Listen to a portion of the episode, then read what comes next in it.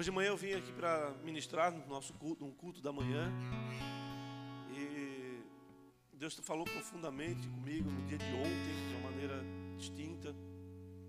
Durante a semana ele já vinha ministrando através de tudo aquilo que está acontecendo no país do Afeganistão.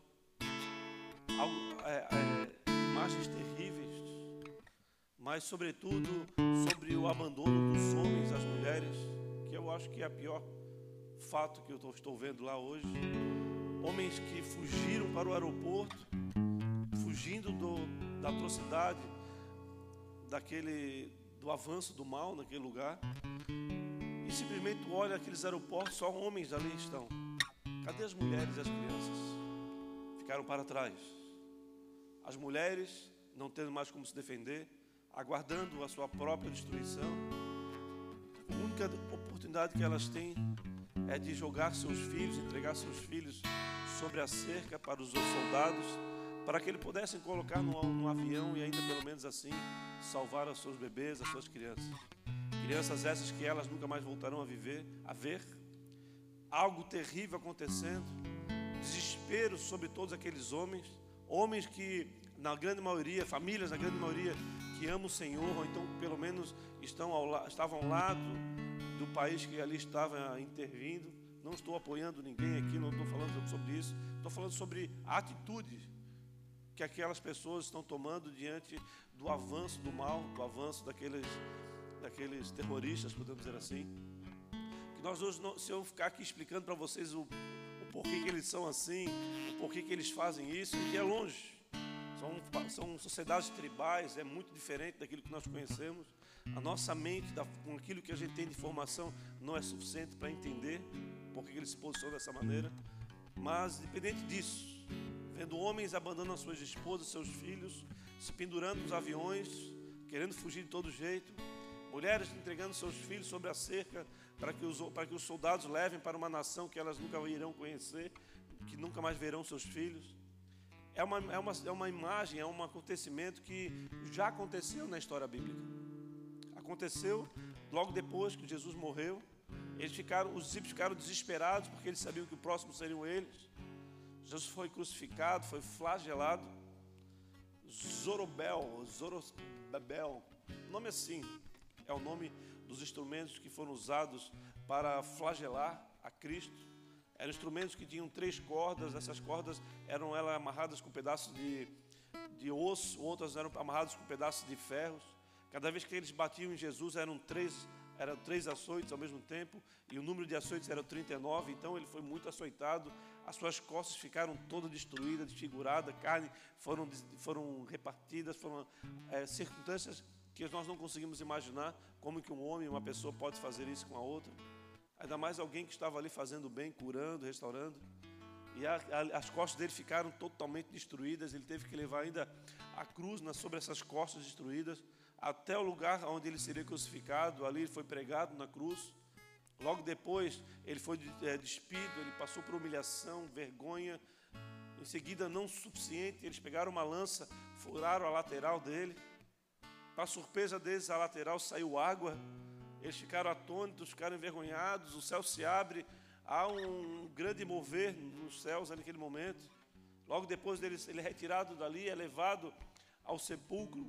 Três dias depois ele ressuscita e encontra os discípulos reunidos num único lugar, totalmente desesperados, porque eles, eles imaginavam que eles seriam próximos a, a viver aquilo que Jesus tinha vivido.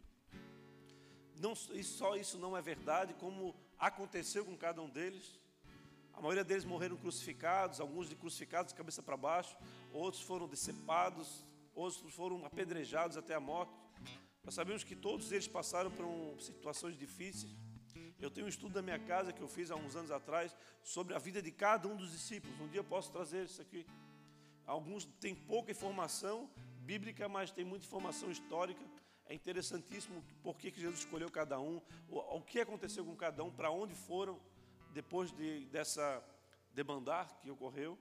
Isso tudo está, aconteceu naquela época, está acontecendo hoje e permanecerá acontecendo até que Jesus volte até que ele coloque essa, essa bagaça em ordem, essa bagunça em ordem que nós podemos ver nesse mundo, onde as vontades estão sobrepondo aquilo que deve ser feito, onde a moral e a ética já estão sendo deixadas de lado, onde a família não está mais sendo é, colocado como fator de equilíbrio de uma sociedade, as coisas estão realmente viradas de cabeça para baixo.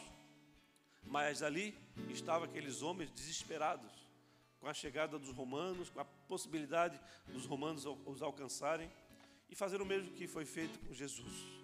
Mas é, confinados naquele local, Jesus aparece para eles.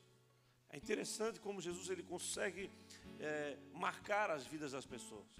Eles não, já não tinham sido discipulados, disciplinados, confrontados, mas naquele momento eles passam por um processo de profundo impacto, porque Jesus ali estava é, intervindo na vida deles com a aparição depois da morte. Como assim? Você não morreu? Nós levamos a ser, ao, nós temos testemunho da sua morte, testemunho ocular. Alguns de nós tivemos, percebemos o seu enterro, o seu sepultamento. Mas ali estava ele. Naquele momento, havia um que estava, que era o vacilão, que não estava com eles. Por algum motivo não estava ali presente. E essa, esse vacilão é aquele que depois, num certo momento, ele é encontrado é, junto com os discípulos, os discípulos vão atrás dele e conta aquilo que aconteceu. E ele chega é, para esses discípulos e fala: ah, eu só vou acreditar naquilo que você está falando se eu colocar o meu dedo nas marcas de Cristo nas marcas das mãos, na, na sua lateral. É algo profundo porque foi, eles viveram um impacto profundo, mas um deles permitiu deixar a incredulidade tomar o seu coração e questionar o que Deus queria fazer através daquela mensagem que ele estava trazendo ali até eles. A mensagem através de um posicionamento, através de uma atitude a atitude de quem venceu a morte foi no inferno, envergonhou a, a, a morte ou o inferno, achando que já tinha ganho, mas ali estava ele, para gerar cura, libertação, para permitir com que eu e você pudéssemos adorá-lo. O, céu, o, o véu tinha sido rasgado, mas ele precisava nos dar um presente, que era a presença do Santo Espírito, que muitas vezes é, nós não valorizamos, Muitas vezes nós não damos a devida oportunidade. Em muitos locais é colocado numa caixinha e diz: não, esse já não é mais parte do, do reino de Deus, não faz mais parte. Como assim? O presente dado por Cristo para as nossas vidas, nós vamos simplesmente deixá-lo de lado, pois é Ele que fala ao nosso coração. A palavra de Deus fala que quem tem ouvidos, ouça a voz de Deus. Esse ouvir vem através do consolo, do estímulo que há no, no Santo Espírito ou no Espírito Santo. Nessa, nesse grande impacto da sua volta e logo depois da sua ressurreição, na subida aos céus, ele se apresenta aos discípulos e os discípulos vivem esse momento único de perceber a incredulidade daquele que não estava presente, que estava fora daquele lugar. E essa, essa, esse texto ele está no livro de João, no capítulo 20, versículo 25, ou a partir do 25. O livro de João é um livro profético, é um livro que nós sabemos que um dos únicos dois evangelistas que escreveram os quatro evangelhos foram João e e agora Marcos, Lucas, João e Mateus. Amém? E um deles, um desses evangelistas que estiveram presentes na frente de Jesus foi João, o discípulo amado, aquele que inclinava sua cabeça nele, aquele que era o mais próximo, podemos dizer assim.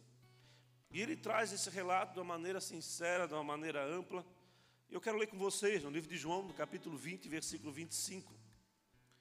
Os outros discípulos lhe disseram, os discípulos falando para Tomé, sobre o ponto de vista desse, desse texto, o vacilão, ou seja, aquele que não estava no lugar devido, que não estava no lugar que era devido que ele estivesse, ele ainda questiona.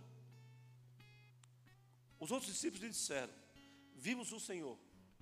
Mas ele lhes disse: Se eu não vir as marcas dos pregos das suas mãos, e não colocar o meu dedo onde estavam os pregos, não puser a minha mão no seu lado, não crerei. Passaram oito dias, Jesus volta a aparecer aos discípulos, mas agora na presença de Tomé. Lá no versículo 27, ele fala o seguinte: e Jesus disse a Tomé: Coloque o seu dedo aqui, veja as minhas mãos, estenda a mão e coloque no meu lado. Pare de duvidar e creia. Tomé, naquele momento, ele foi profundamente impactado, porque ele percebeu que realmente era Jesus, que ele tinha vacilado, que ele tinha, que, ele tinha tomado atitudes que não eram devidas.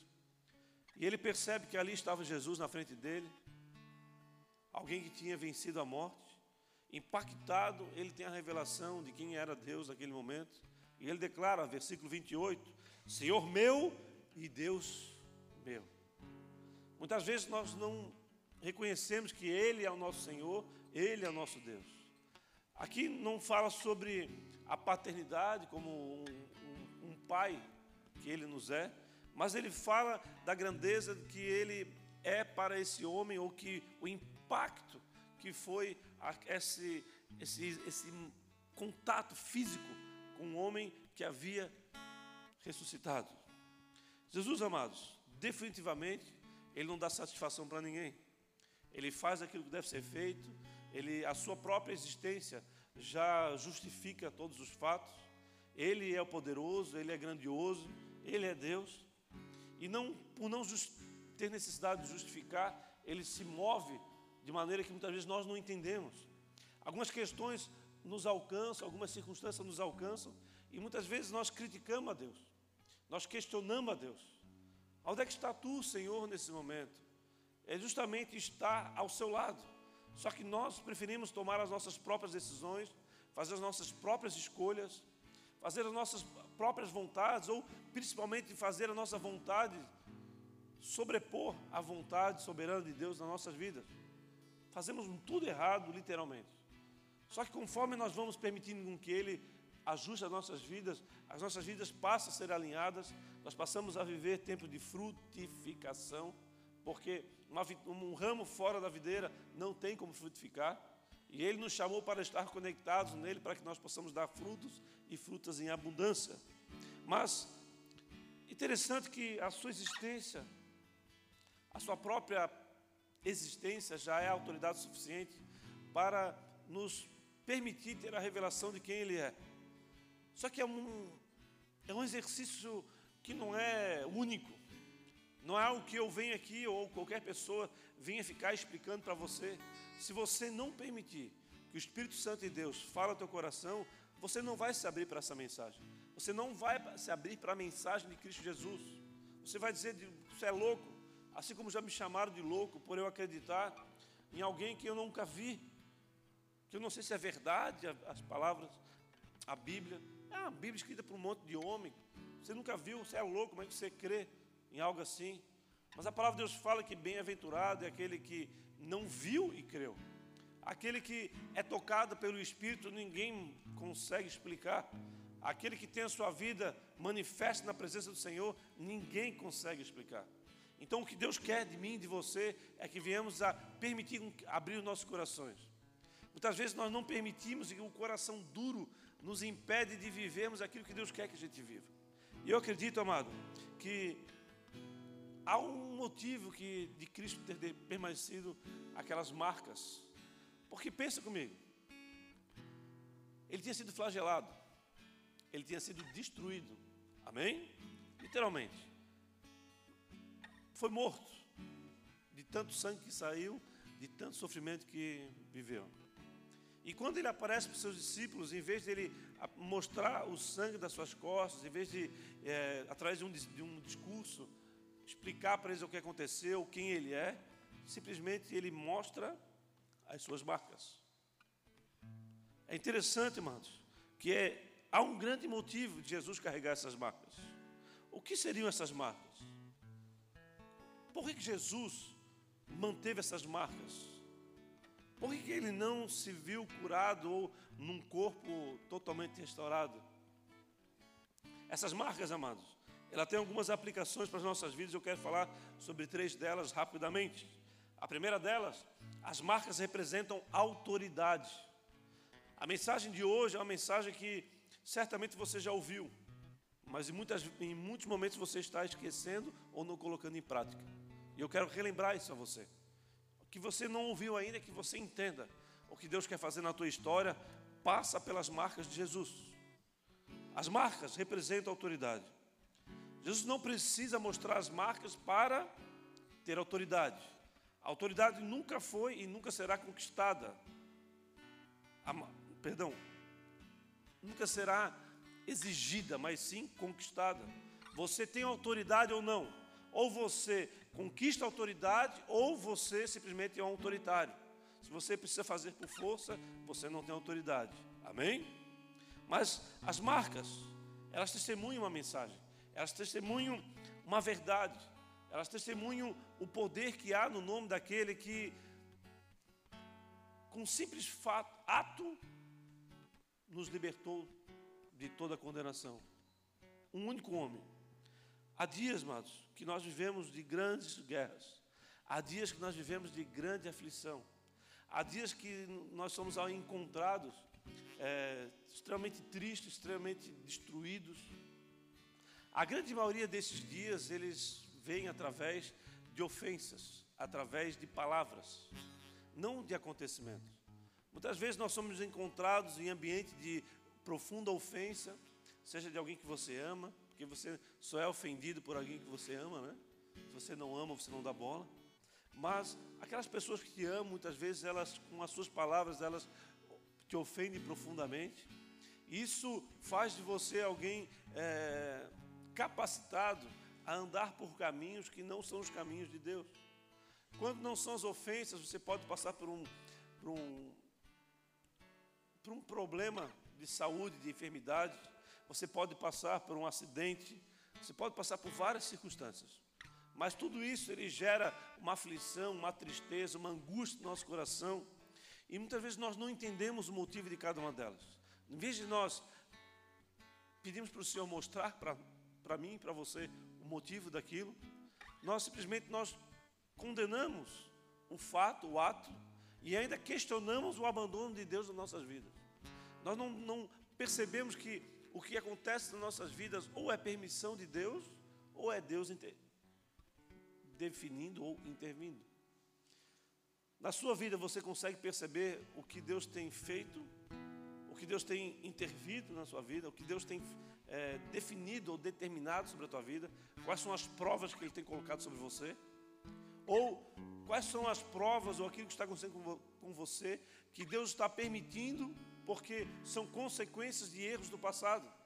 São fatos que precisam ser transformados ou há necessidade de alguns acontecimentos na sua história para que você seja capacitado para viver aquilo que Deus quer que você viva ali na frente. Se você quer ser um soldado, você precisa passar pelo treinamento. Ninguém é soldado do nada.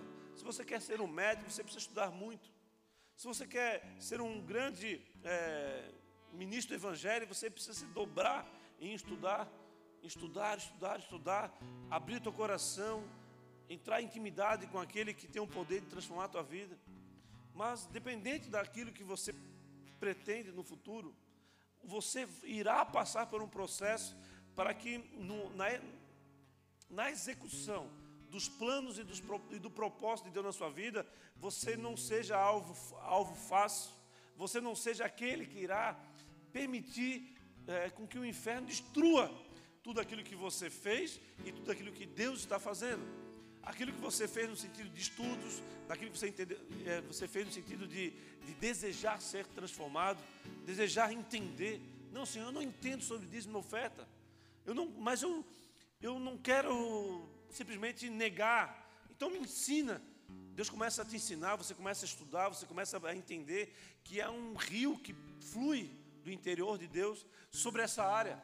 Muitas vezes nós retemos algo em nossa mão, nós entregamos no altar de Deus, e isso impede de abundância de Deus vir sobre nós, porque Ele, filho, como que eu vou entregar mais sobre você se você está retendo aquilo que eu estou colocando na sua mão? Eu estou entregando abundância na sua mão, ou estou entregando para você aquilo que é necessário no momento, e você está retendo. Você não está liberando, você não está fazendo aquilo que é devido com aquilo. Em vez de você colocar isso em, em prática, o propósito que eu te confiei, você simplesmente usa para outras coisas, então é retido. Ele é o detentor de todas as coisas. Ele é o detentor de todas as coisas. Se você verdadeiramente deseja que Ele se mova na sua vida, você precisa abrir o coração para Ele. Você precisa desejar com que Ele trabalhe no teu coração. Só que quando você age assim ou pensa assim, Ele intervém na tua vida com situações que muitas vezes você não gostaria. Situações que você lá na frente, sem você entender o discernimento, você vai condenar a Deus em, e não perceber que aquilo que está acontecendo é um processo de capacitação para aquilo que você precisa se tornar, para aquilo que você precisa fazer lá na frente. É, in, é inevitável, amados, que um jovem seja capacitado a mexer com fogo se ele não aprendeu com os pais ou se ele não se queimou um dia. Você precisa aprender muitas coisas. E o que Deus quer falar conosco nesta noite é que a autoridade que está no nome de Jesus, ele tem poder de curar, de libertar, de restaurar. Só que muitas vezes a autoridade já está sobre nós, ele já se derramou sobre as nossas vidas, só que ainda nós permitimos ou ainda persistimos em querer fazer as nossas próprias escolhas, as nossas próprias vontades, e isso tem colocado a cada um de nós no ambiente de mais feridas. A palavra de Deus fala que quem foi ferido irá ferir. Mas se você perceber que feridas foram feitas para que você viva a cura soberana e sobrenatural sobre você, você passa a ter uma visão distinta daquilo que Deus está fazendo na tua vida. Você olha para o teu cenário, para a tua história, você olha para todas as suas dificuldades. E se você não se abre para aquele que tem poder de mudar a tua história, você quer sim, você ama o Senhor, só que não, até aqui, Senhor, até aqui, isso aqui eu quero fazer, eu quero, eu penso assim, eu acredito assim. Então você faz as suas próprias escolhas, você anda pelo seu próprio caminho. Deus não está ali, porque para que Deus esteja ali, Ele precisa ser o seu Senhor, Ele precisa ser o teu o governante das tuas ações e teus dias. E eu acredito que existem crises, dores profundas que precisamos passar. Por quê? porque é a intenção de Deus de nos dar autoridade em certas áreas. Então, muitas, algumas vezes nós somos profundamente ofendidos, porque lá na frente, quando nós é, já estivermos trabalhado isso no nosso coração, ofensas virão e nós não iremos nos paralisar, nós não iremos deixar de avançar naquilo que foi como propósito das nossas vidas, estabelecido por Deus. Muitos de nós não gostamos de estudar, mas gostamos muito de trabalhar.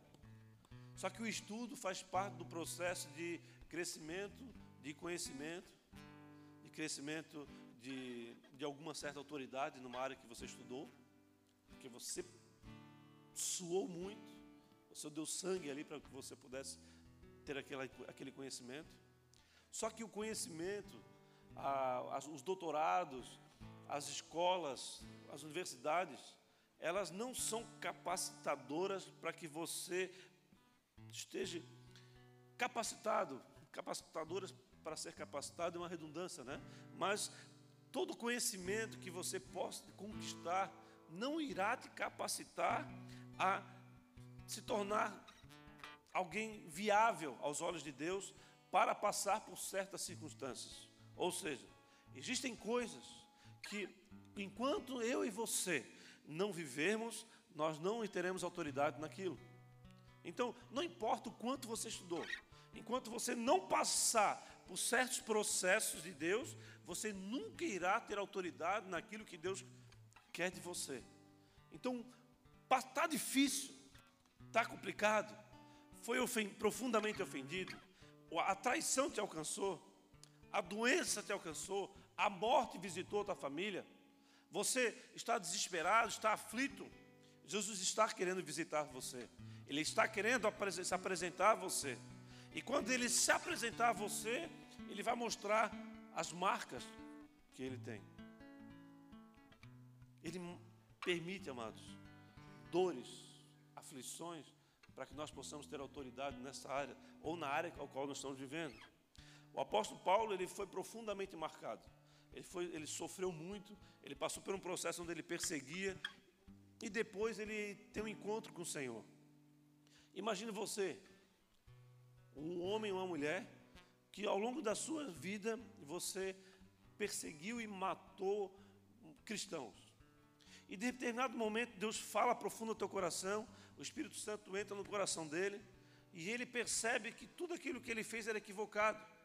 Deve você passa a perceber que todas aquelas vidas que você tirou foi um, um equívoco gigante. Então aquela culpa, aquela condenação vai, vai encontrar o teu coração. Você vai ficar angustiado, aflito. E daí o que, que Deus faz? Deus coloca Paulo num período de cegueira. Deus coloca Paulo diante de um homem simples para ensiná-lo. Deus faz com que ele passe por um processo de profunda aflição, profunda dor, para que ele pudesse ter autoridade naquilo que Deus queria que ele tivesse. É interessante que depois de quando ele começa a estabelecer o seu ministério, por todo o conhecimento que ele já tinha, de tanto que ele tinha estudado, ele passou por um processo, ele foi restaurado, ele foi capacitado a viver da forma que Deus gostaria que ele vivesse. A partir daí, ele se transformou no apóstolo Paulo. A partir dali, a identidade dele verdadeira foi trazida à tona. Muitas vezes você está combatendo algo que você não deveria combater. Muitas vezes você está rejeitando algo que você não deveria rejeitar. Muitas vezes você está querendo curar algo que você, em vez de olhar para aquilo como, como um processo de capacitação, algo aconteceu no teu passado, algo aconteceu na tua vida. Olha para mim um minutinho. Todos nós já passamos por dias difíceis.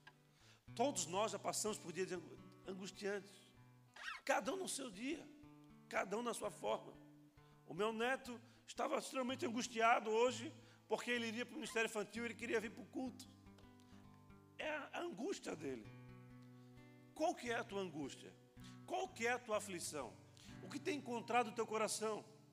O que, tem, o que você tem permitido viver por causa da tua omissão ou por causa da tua atitude? Tudo que Deus está permitindo que aconteça na tua história tem um propósito. Tudo aquilo que Deus está colocando, Ele está colocando sobre a tua vida, tem um propósito.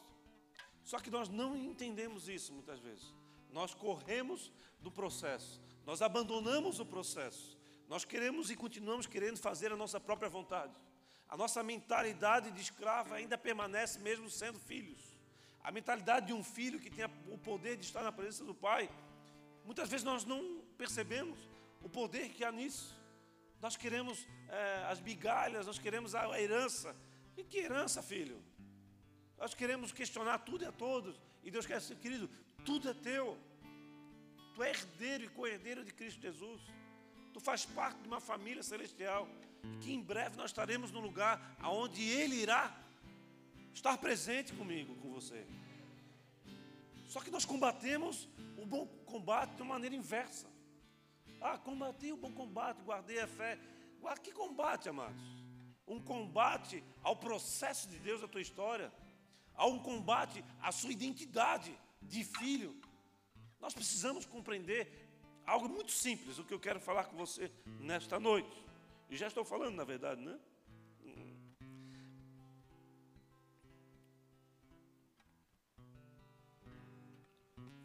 Quando Jesus se encontra com Tomé, o que, que ele faz?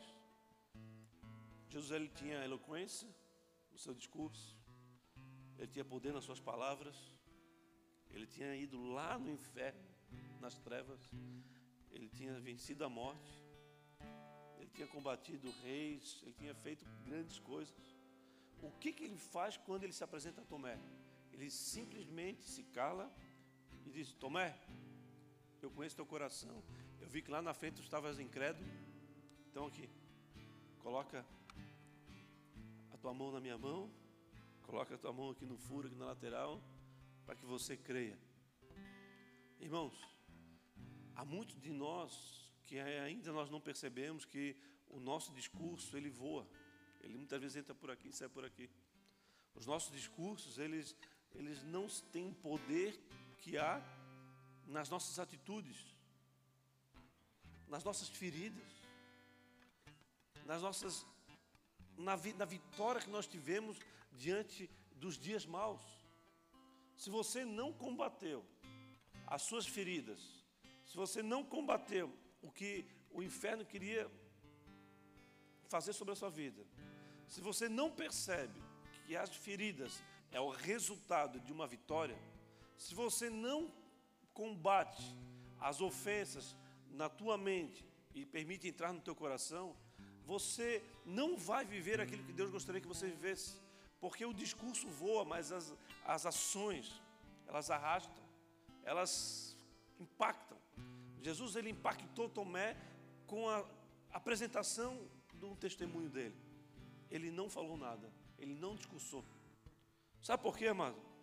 Porque Jesus ele, ele é Deus. Ele, a sua própria existência, existência sustenta a sua autoridade. E por isso que ele, ele sabe. E você, nesta noite, foi chamado aqui para que você fosse colocado, para que fosse colocado no teu coração uma verdade muito simples. Deus conhece você. Ele conhece as suas dores, ele conhece os seus erros, ele conhece os seus pecados, ele conhece o seu passado, mas ele conhece também o seu futuro. E ele colocou você neste mundo para um propósito. E esse propósito que Ele colocou você, Ele é poderoso e grandioso para fazer com que a tua história seja totalmente transformada. Mas para que você possa viver o propósito de Deus, você vai passar por dias maus. Você vai passar por, por dias de luta. As feridas na sua história, elas existirão. E essas feridas, elas servirão para pregar o Evangelho de Cristo Jesus.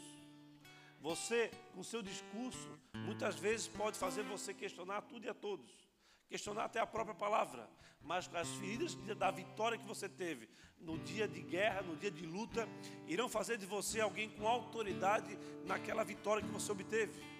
Amém, igreja? As marcas, elas geram autoridade. Por quê? Hoje, quando eu cheguei aqui de manhã para pregar, Deus falou algo comigo e eu anotei aqui no texto no meu rascunho aqui. Porque eu lembrei de algo que de pessoas que nunca desistiram de orar por alguém. Pessoas que hoje têm os seus esposos aqui com elas, pessoas que viram seus filhos se voltando para o Senhor, pessoas que viram é, filhos, famílias, pais sendo libertos das drogas. E todo esse testemunho, todo esse, esse, esse exemplo ele tem arrastado pessoas a permanecerem nessa mesma condição. Então, a tua, a tua capacidade de não desistir tem gerado em muitas pessoas a mesma capacidade. Eles olham para você e eles não desistiram porque você ainda não desistiu. A tua vontade de viver uma libertação tem impactado muitas pessoas e pessoas têm ido atrás da sua libertação porque você ainda permanece firme no processo de libertação. Então, a sua busca incansável por aquilo que é improvável, por aquilo que é indevido aos olhos do homem, mas sobre os olhos de Deus é algo que você deve ir atrás, tem feito com que você tenha sido um testemunho vivo na sociedade. E as pessoas têm olhado para você e elas não têm desistido, elas não têm abandonado, elas têm perseverado, porque você não desistiu, porque você está perseverando. Então, a nossa atitude, a nosso, as nossas marcas, as nossas ações, elas têm poder de arrastar multidões. Elas têm poder de impactar vidas. Então, muitas vezes você pode falar: "Ah, eu não sei pregar, eu não sei falar, eu não sei o que", questiona tudo e todos. Mas amados, apenas mostre as tuas feridas. Feridas curadas representam vitórias alcançadas. Vitórias alcançadas representam autoridade naquela área sobre a tua vida. E daí nesse momento você vai falar: pô, mas eu não, pastor, só embarca na minha vida pessoas com problemas que eu tive no passado. Claro, Deus te capacitou para isso, querido. Tudo que você viveu de guerra, de luta, elas servirão como um, memorial na tua história para que você pregue o evangelho apenas mostrando as suas feridas.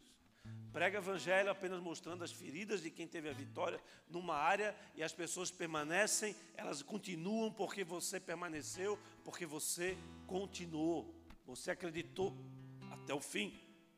Até o fim. Até o fim, amados. Por que, que Jesus morreu na cruz? Nós não entendemos muitas vezes. Por que, ele passou por tanta aflição? Porque ele simplesmente não determinou que fosse rasgado o véu e ele subisse ao céu antes de tudo. Irmãos, os pregos não venceram Jesus e os pregos não vencerão você também. As ofensas não venceram Jesus e não vencerão você também. As dores, as aflições não venceram você, Jesus, e não vencerão você também. Se você está nele, você é mais vitorioso. E aquilo que você está vivendo, aquilo que você está passando, que você não gostaria de passar e viver, ou é propósito de Deus, ou é permissão de Deus. Então entenda que se você está passando por algo, aguenta firme, vai passar. Vai passar e logo depois você vai ter autoridade naquilo que Deus permitiu que você vivesse. Nós somos e não somos filhos de Deus.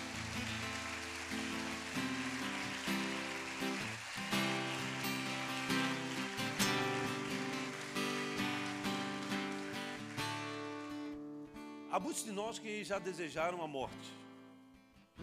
Eu já, já desejei também. No momento de aflições minha, da época das drogas. Mas por que, que você não morre? Você não morre porque você não desistiu. Você não morre porque você perseverou. Você pode ter sido destruído, você pode ter sido perseguido, você pode estar aflito, mas você não, não morre. Por que, que você não morre? Porque Deus não permitiu, amados. Porque Deus tem um propósito na tua história. Ah, mas eu tenho, eu sou depressivo, você o quê? Mas, amados, aquele que tem vitória sobre a depressão irá ser usado para curar muito sobre depressão. Aquele que foi traído, restaurou seu casamento, tem autoridade para restaurar casamentos. E nós ficamos falando, falando, falando aqui. A mensagem tem vindo aos nossos corações, só que nós temos sido cada dia mais revestidos de autoridade e poder para falar, mas as nossas marcas, elas não existem porque nós temos abandonado o processo. E o processo é que nos dá autoridade nos céus, no mundo espiritual.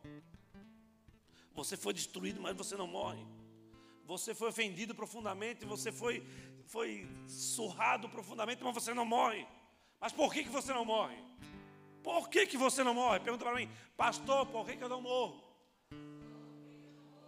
Porque tem propósito na tua ferida, amados. Tem propósito naquilo que Deus está colocando sobre você. Eu não estou aqui mandando você morrer, pelo amor de Deus, não entenda isso. Mas se você já desejou a morte e você ainda não morreu, é porque Deus está te preservando.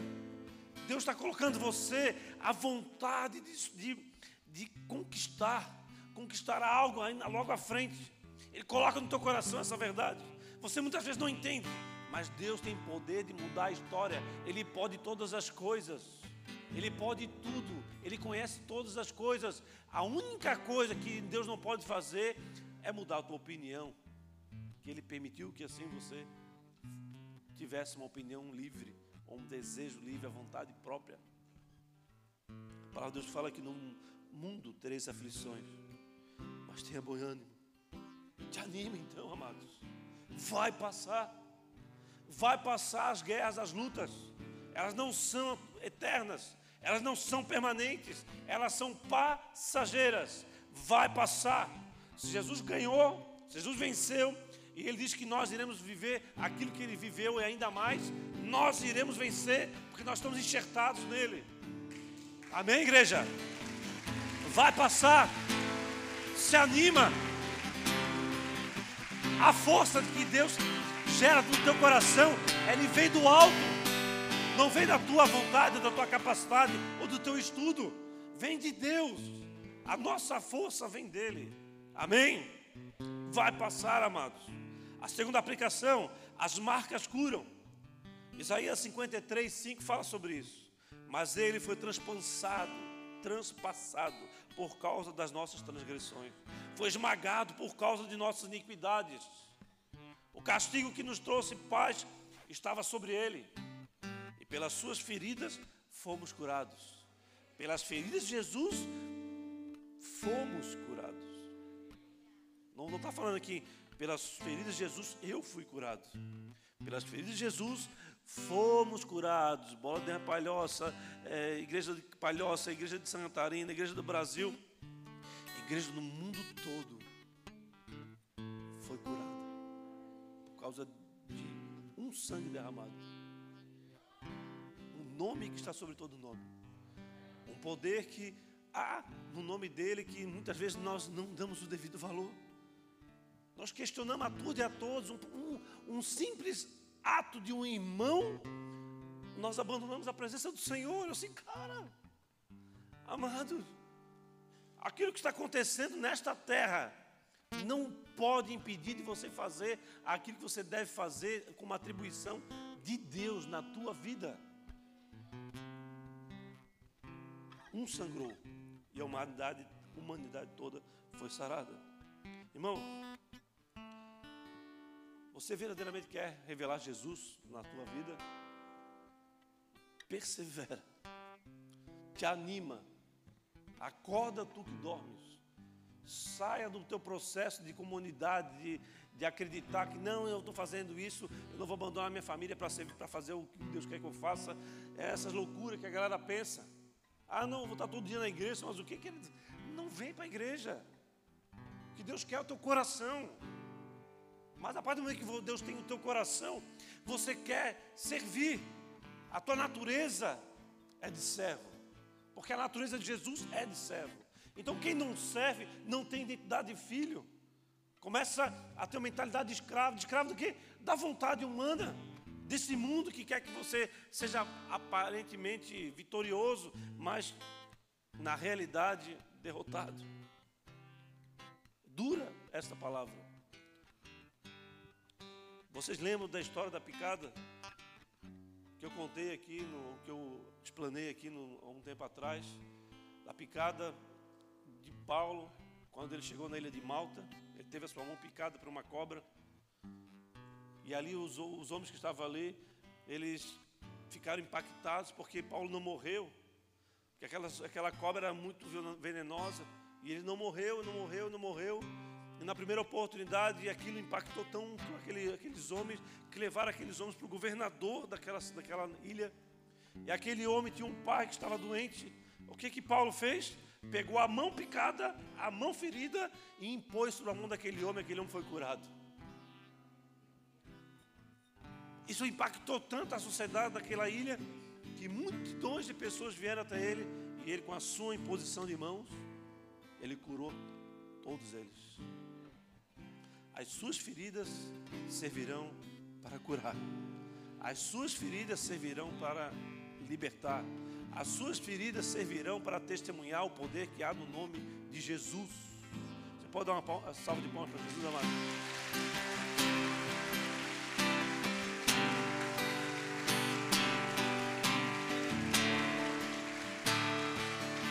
Glória a Deus.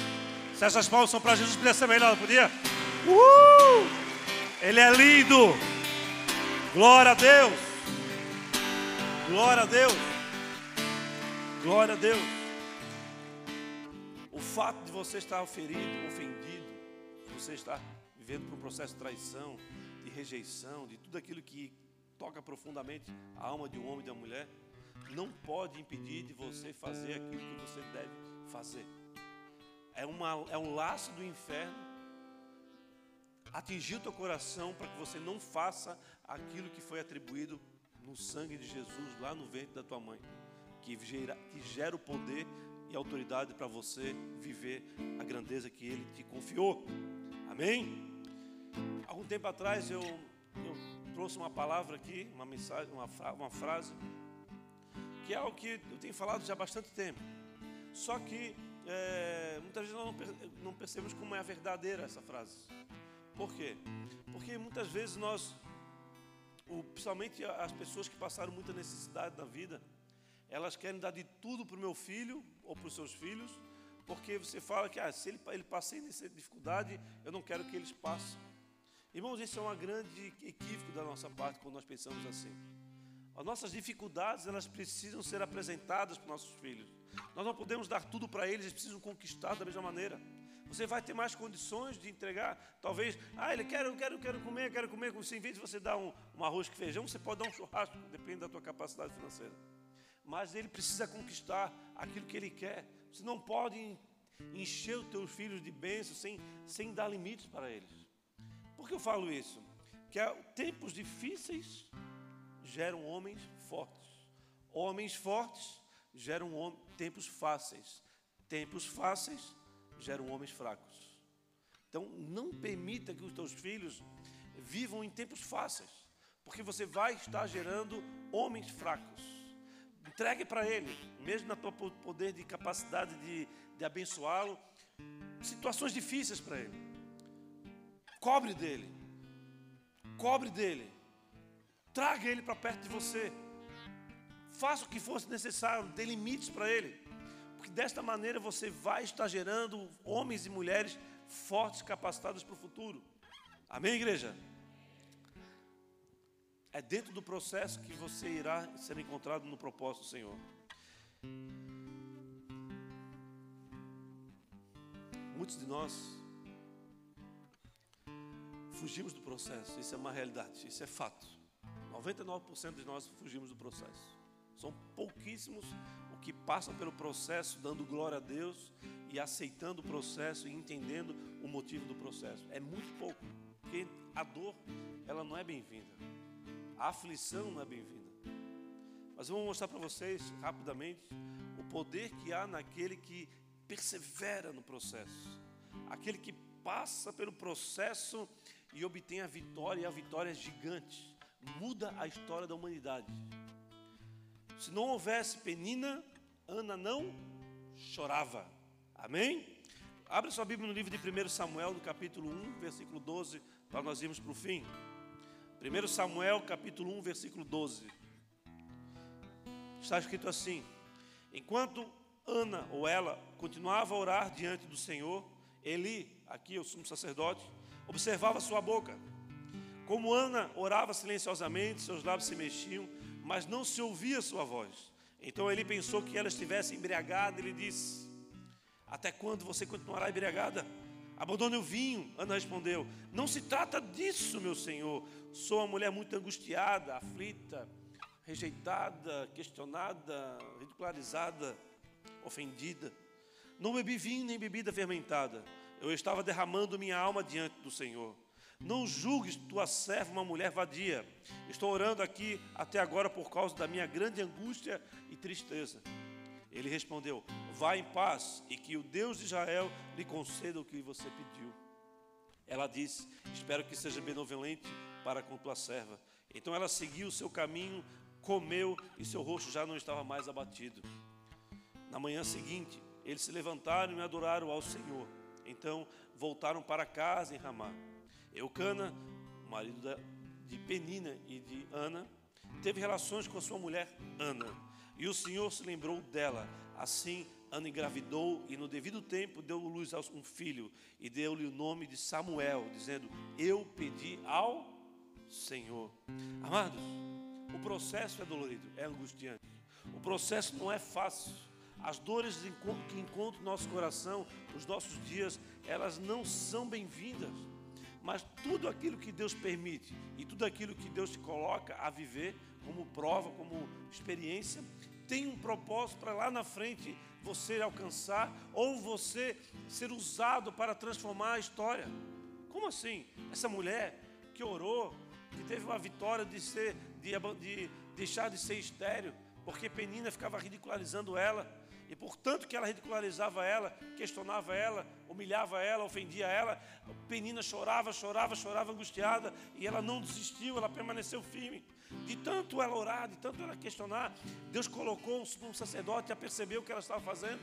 Ela não, não, não desistiu, ela permaneceu, permaneceu, permaneceu, até que ela teve um filho. E quando ela tem um filho, ela dá o nome de Samuel. Por quê?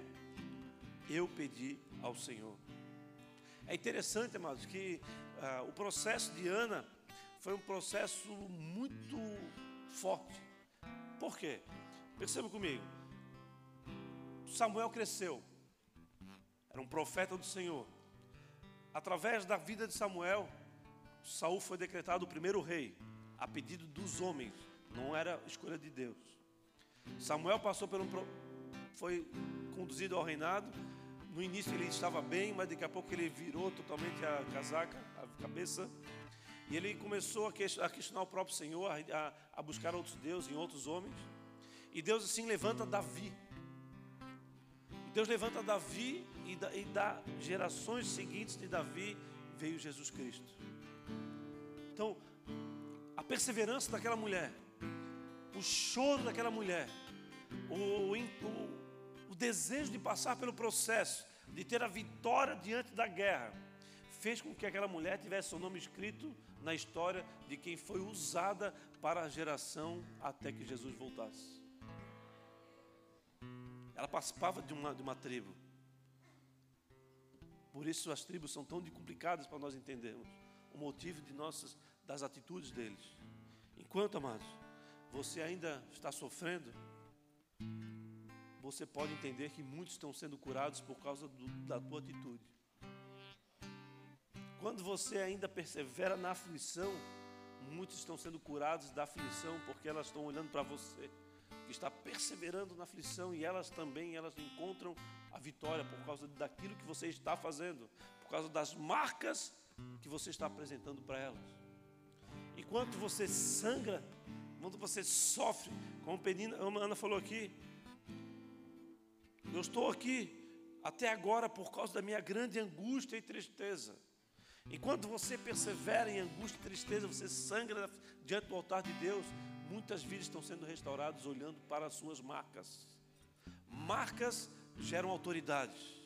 Marcas representam a vitória sobre algo que dão autoridade para conduzir outras pessoas a obter essas mesmas vitórias. Processo dolorido. Não fuja dele. Deus está te formando. Deus está te capacitando.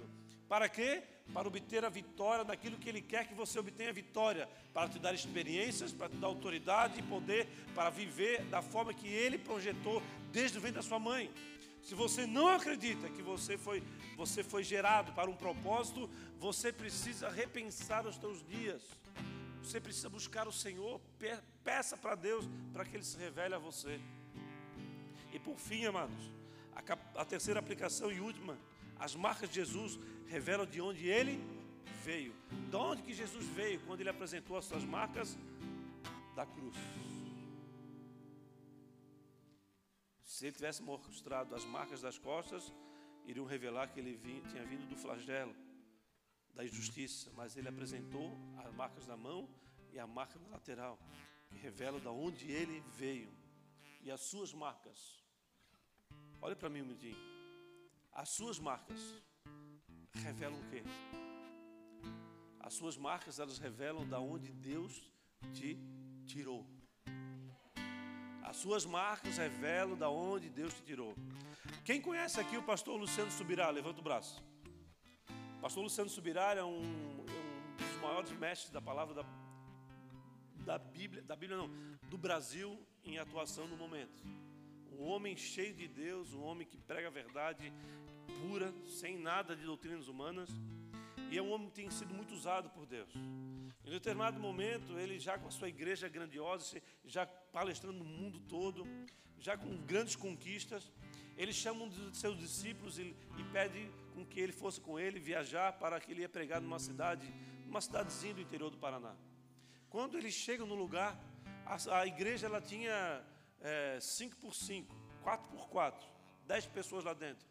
Uma, um ministro do louvor com violão, num, num microfonezinho de, com fio, uma caixinha de som que mal dava para ouvir.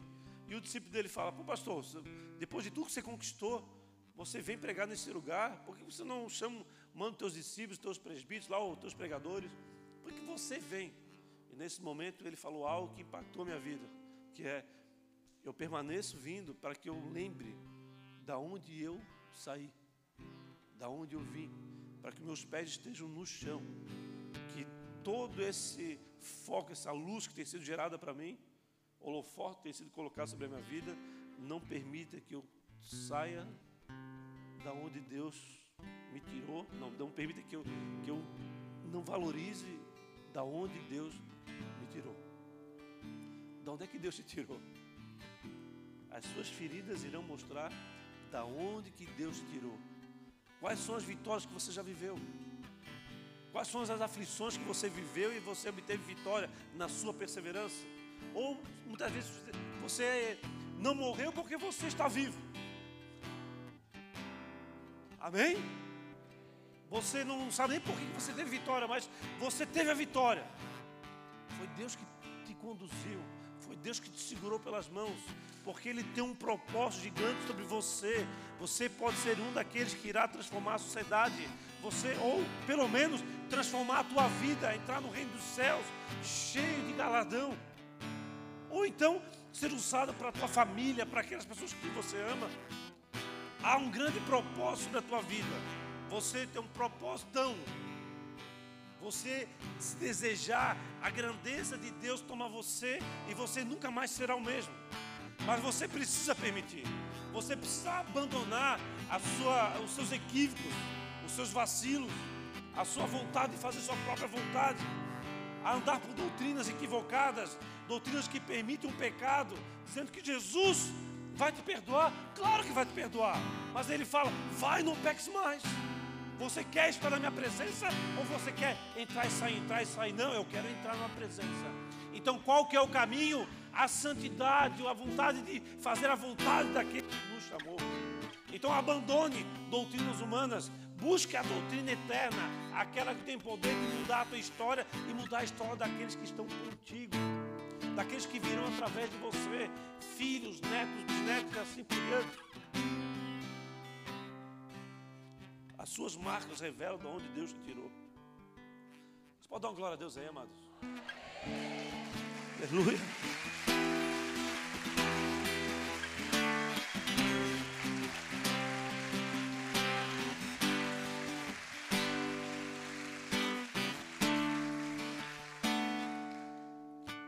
Teve um período da, da Bíblia que Deus estabeleceu os profetas.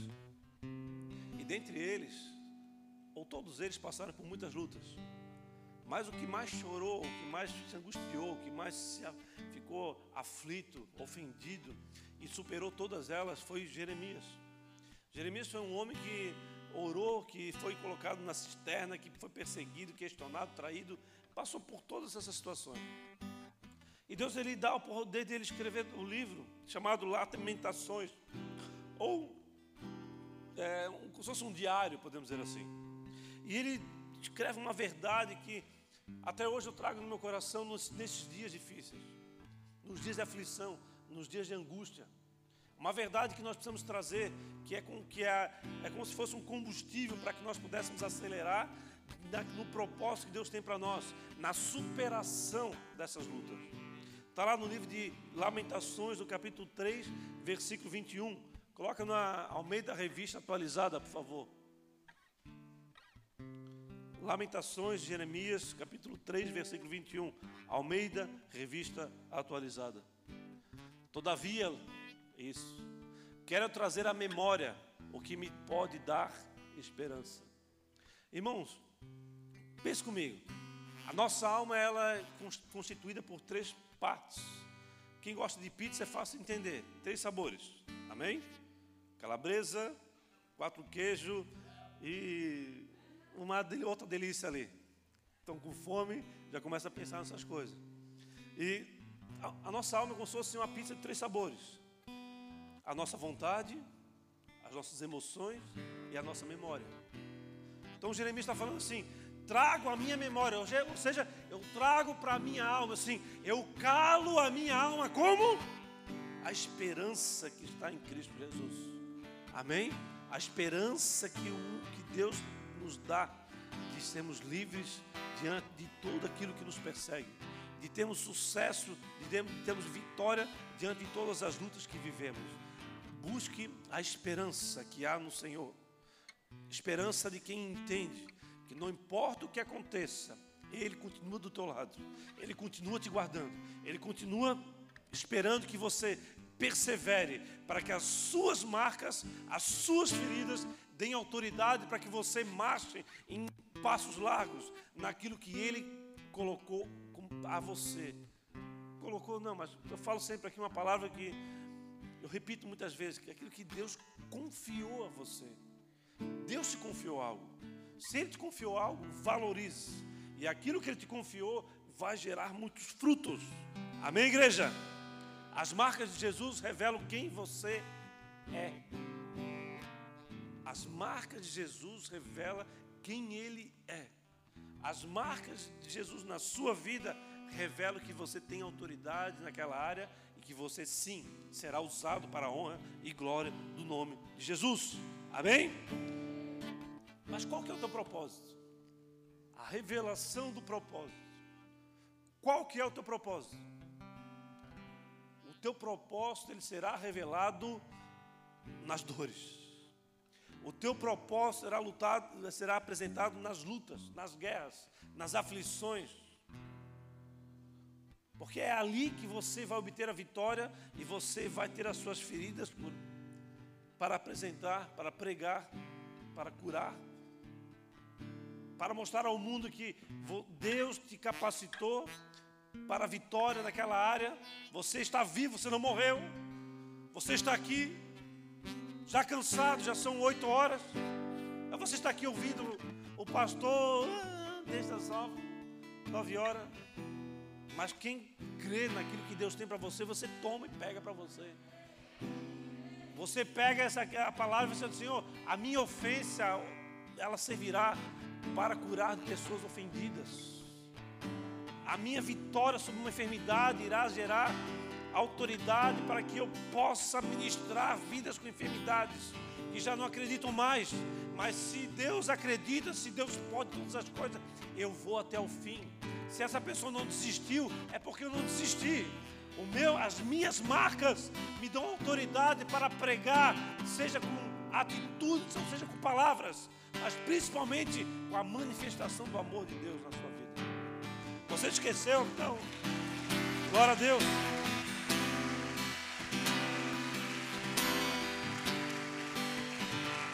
As suas marcas revelam o teu propósito. As suas marcas revelam o teu propósito. É algo muito simples, mas você precisa definitivamente tra trair, atrair, não trair, atrair para o teu coração. Amém? Lembre-se disso. Lembre-se disso todos os dias. Você está passando por luta, é Deus te capacitando. Ah, é difícil? Não é fácil.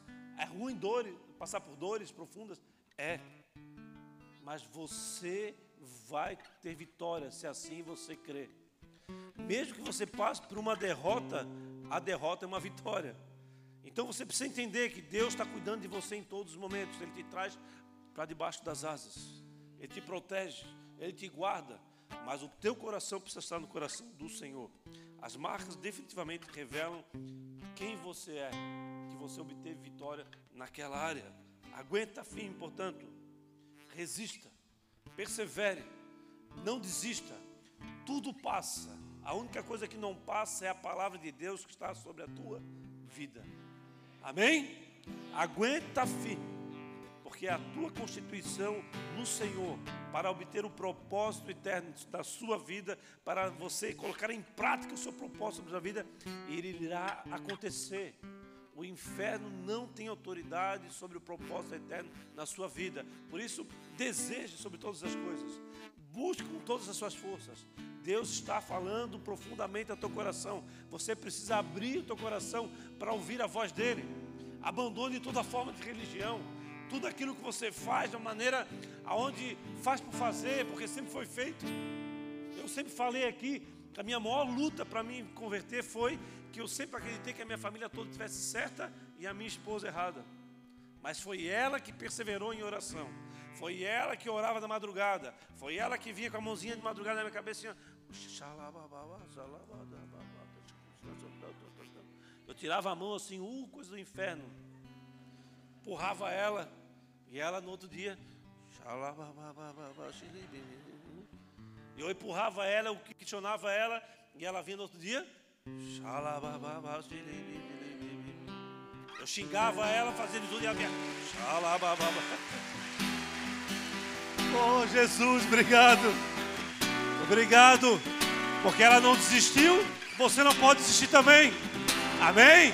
Ela teve a vitória, você também pode ter vitória. Aleluia! Deus pode todas as coisas, você precisa crer.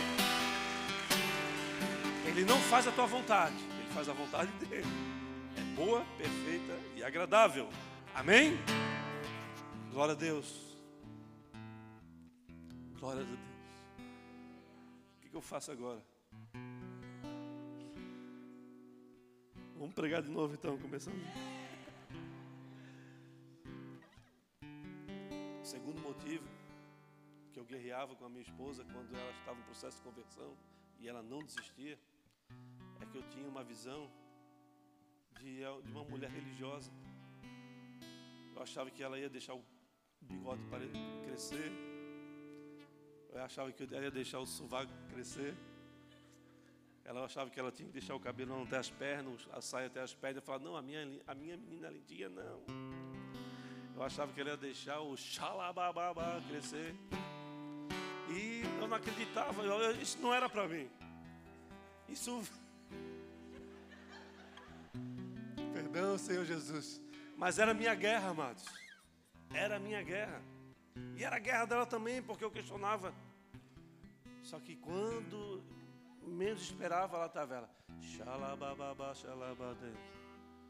Eu bebia muito, usava drogas. E ela começou a orar, Senhor, dá dor de cabeça. E quando eu ia abrir uma cerveja, ia tomar uma maconha, lá estava eu com dor de cabeça. Daqui a pouco eu não queria mais fumar maconha, não queria mais beber. Daqui a pouco eu, eu vi, ah, ela tem razão, é minha família que está equivocada. Então agora o, o, foco é minha família, amém? O, a, a, minha briga não é mais com ela, mas agora é com o inferno sobre a vida dos meus irmãos, da minha família. Mãezinha querida, amo você, mas eu oro por você. Amém? Glória a Deus, amados. Vamos ficar de pé, amados, como estivesse terminando o culto.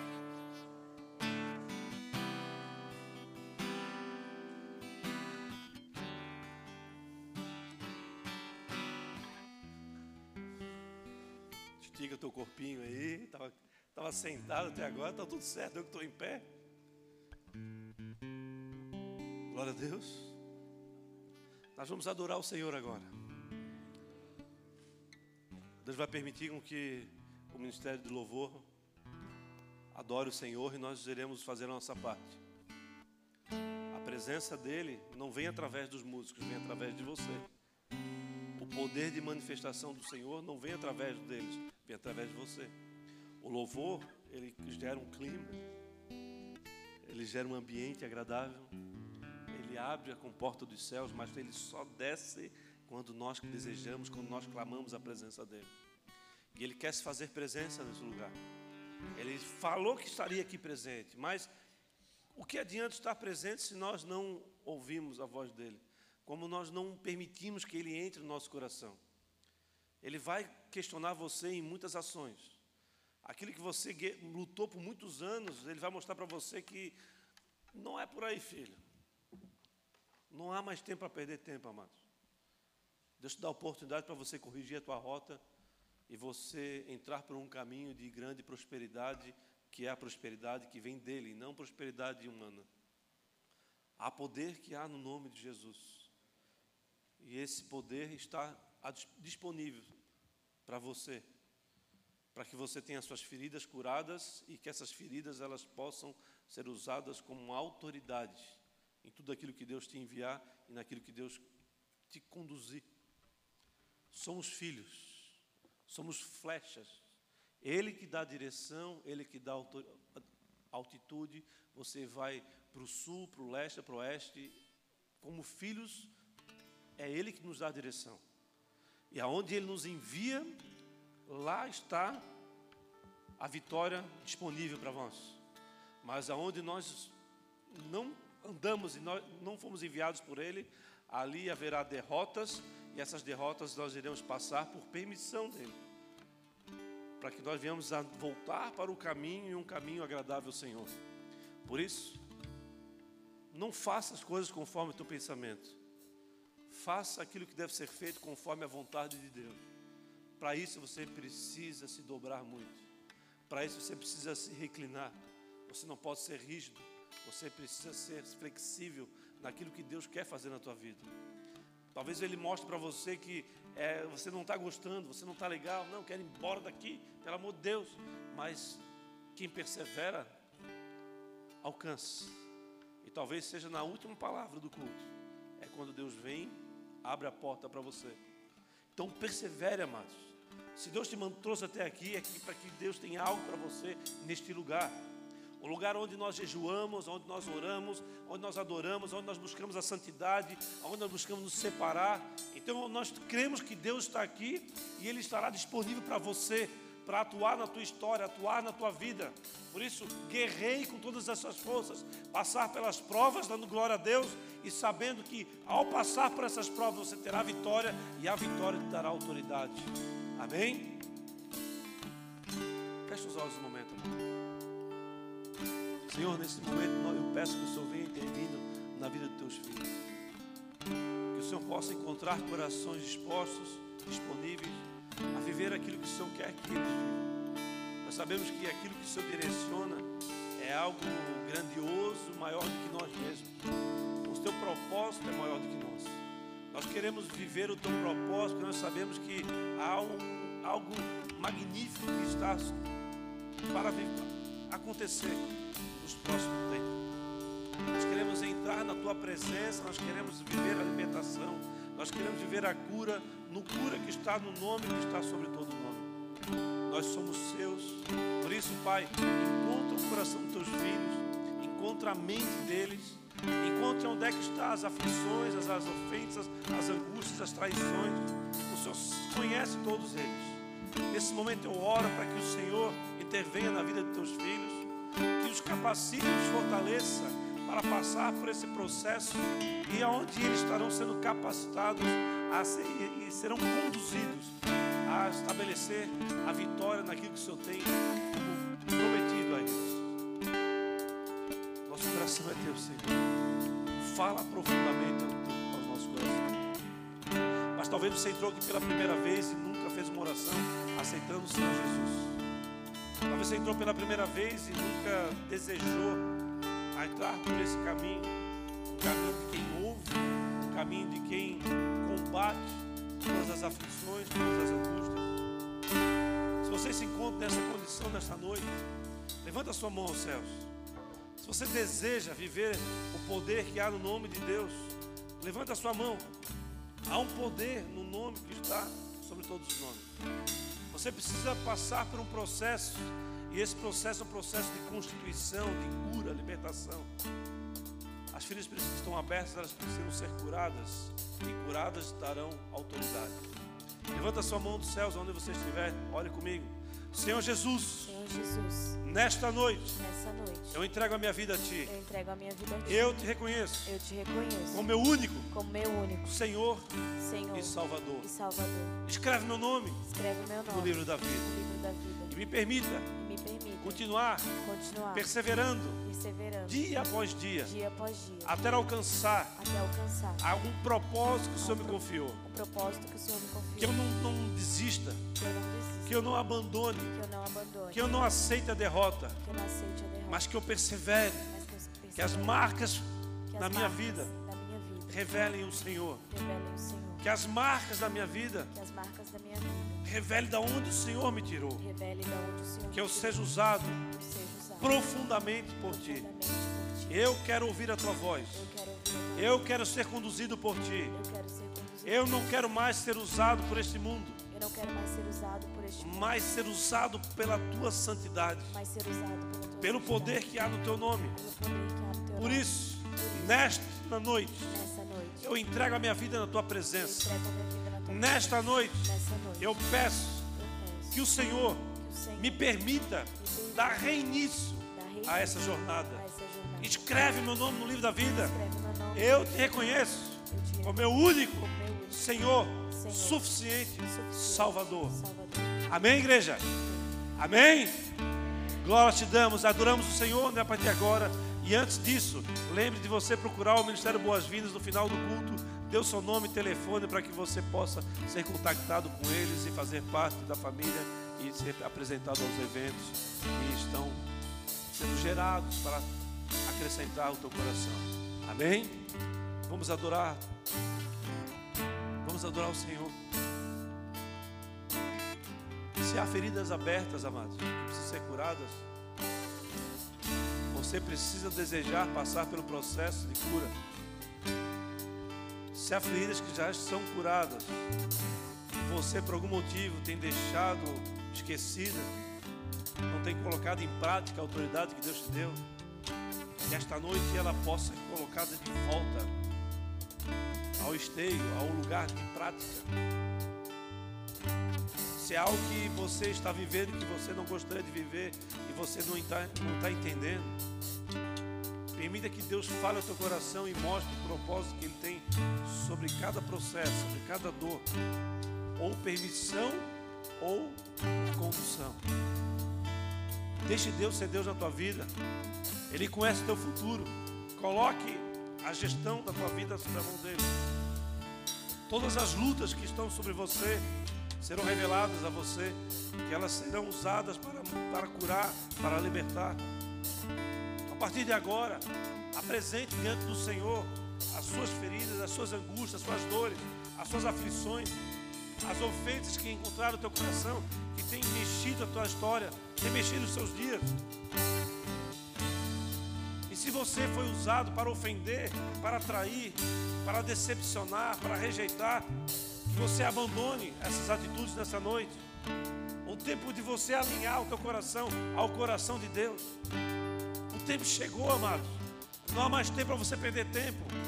É preciso que nós venhamos a ser encontrados com maturidade, numa maturidade que só o Senhor é capaz de gerar em ti.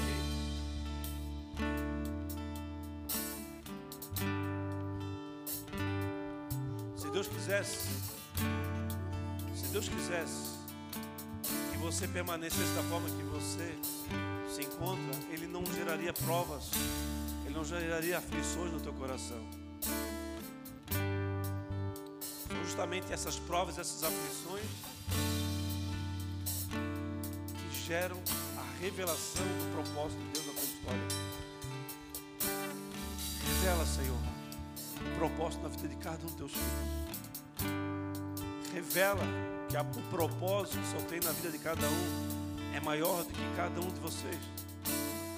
O propósito de Deus é maior do que nós. Ele atinge gerações. Ele toca vidas que você não sabe. Ele muda a história.